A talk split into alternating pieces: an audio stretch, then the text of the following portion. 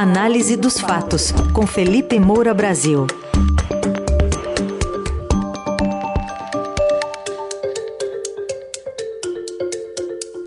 Felipe Moura Brasil já está conosco. Bom dia, Felipe, tudo bem? Salve, salve, Carol, equipe do Eldorado FM, melhores ouvintes, sempre um prazer falar com vocês.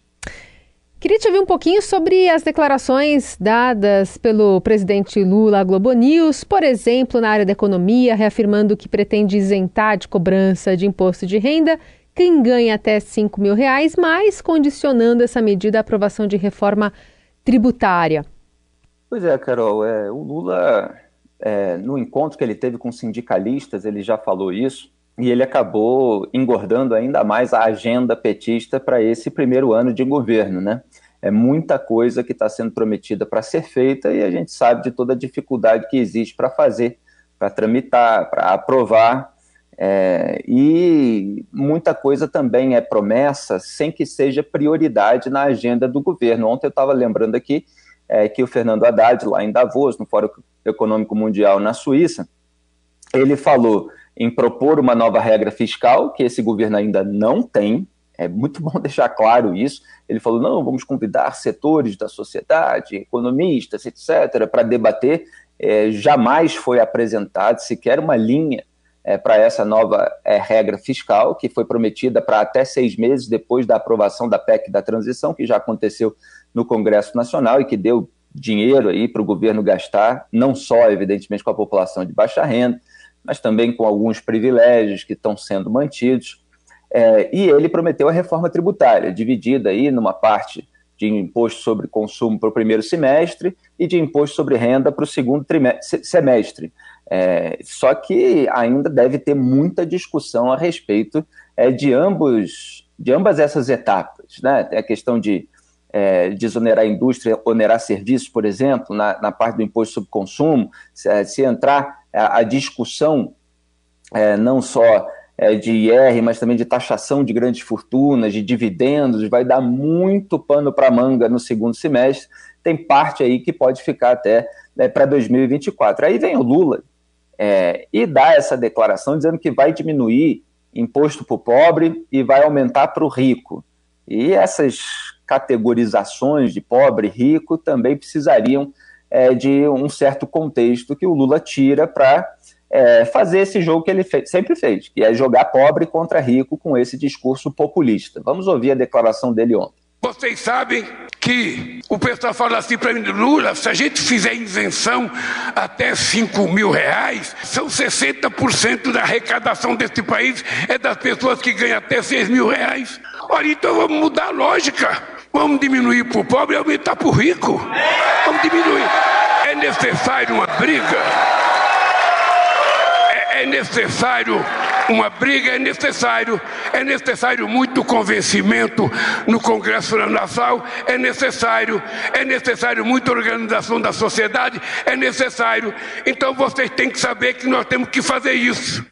Veja que ele provoca ali uma euforia, ele faz um discurso para afagar os sindicalistas, ele está precisando resgatar a confiança é, é, desse pessoal que tem as suas demandas e que é, não está tendo a devida prioridade é, nesse governo. Então ele consegue, claro, porque, é, enfim, abusa desses recursos retóricos, fala ali que ele próprio tem uma briga interna com os economistas do PT, que dizem que 60% da arrecadação do país vem das pessoas que ganham até 6 mil reais por mês e propõe essa mudança de lógica.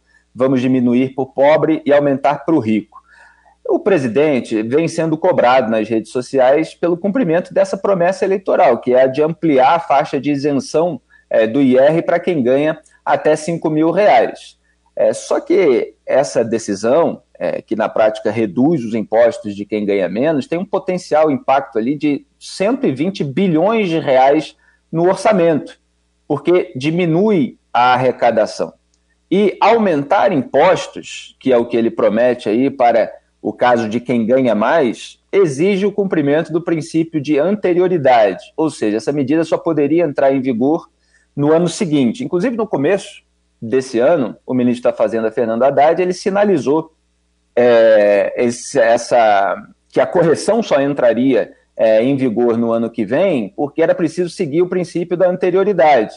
É, e ficou parecendo ali uma certa malandragem do Haddad, porque ele se referia justamente à ampliação da faixa de isenção. Só que para você reduzir impostos, para você ampliar a faixa de isenção, para ser mais preciso, é, você não precisa do princípio de anterioridade.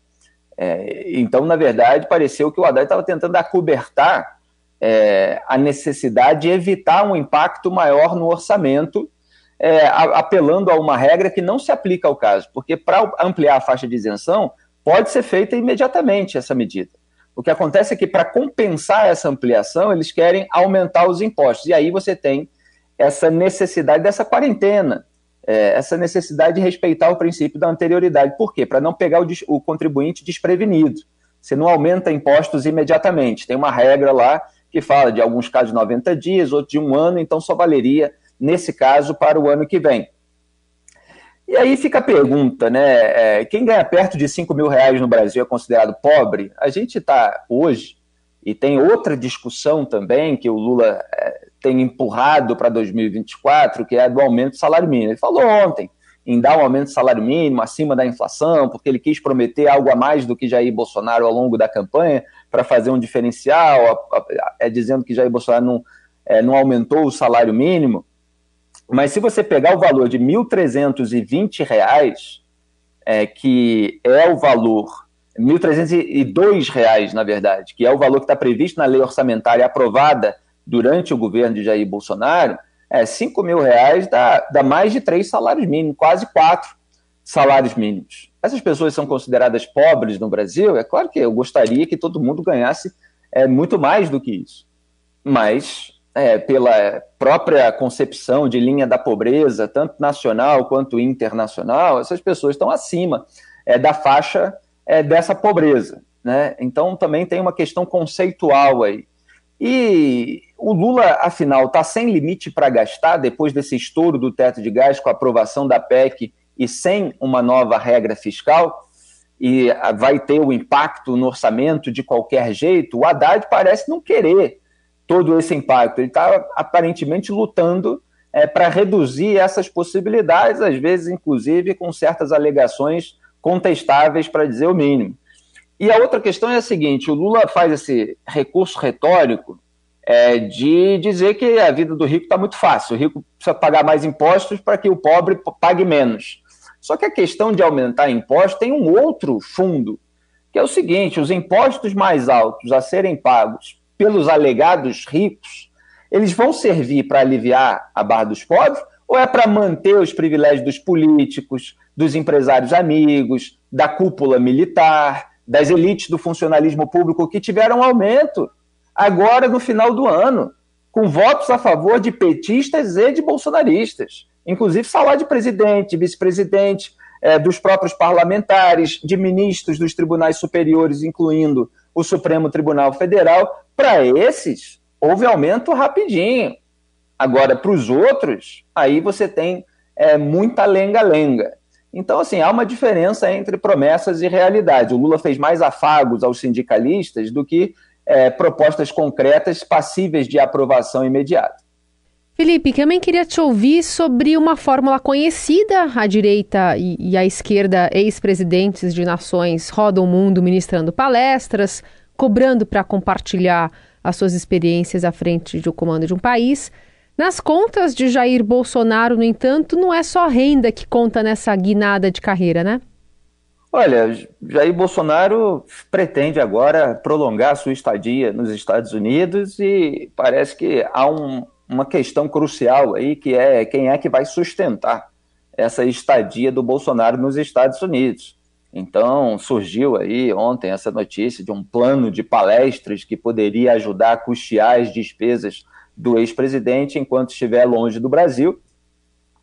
É, todo mundo, obviamente, fica se perguntando quem compareceria a essas palestras, talvez aquele pessoal do Agora Cercadinho Internacional, esse novo produto de exportação brasileiro que chegou a Orlando, na Flórida, né? E a gente já viu aí vídeo do Bolsonaro respondendo a sua claque, é, que fala para ele para continuar com os seus ideais, né? Eu fico sempre na dúvida se é o ideal da rachadinha, do negacionismo, é, se é o ideal é, do, da contestação do resultado eleitoral, do mal perdedor. É, que ideal é esse?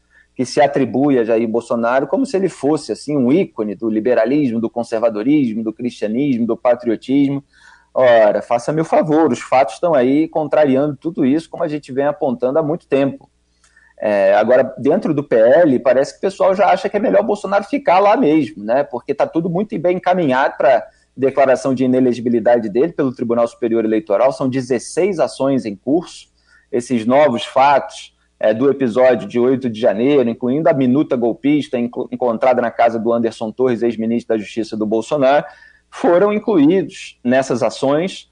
Então, para a prisão, pode haver um caminho mais longo em termos jurídicos, é, porque relacionar diretamente é, por um caminho de prova a incitação do Jair Bolsonaro para aqueles atos específicos, é, de modo a gerar um enquadramento penal, é um pouco mais é, complicado. Agora, a responsabilização moral e política é, por essa baderna, por esses atos de vandalismo, é, isso aí é, é, é dado como certo, é muito claro para todo mundo que esteve dentro da terra é, nos últimos anos. Né?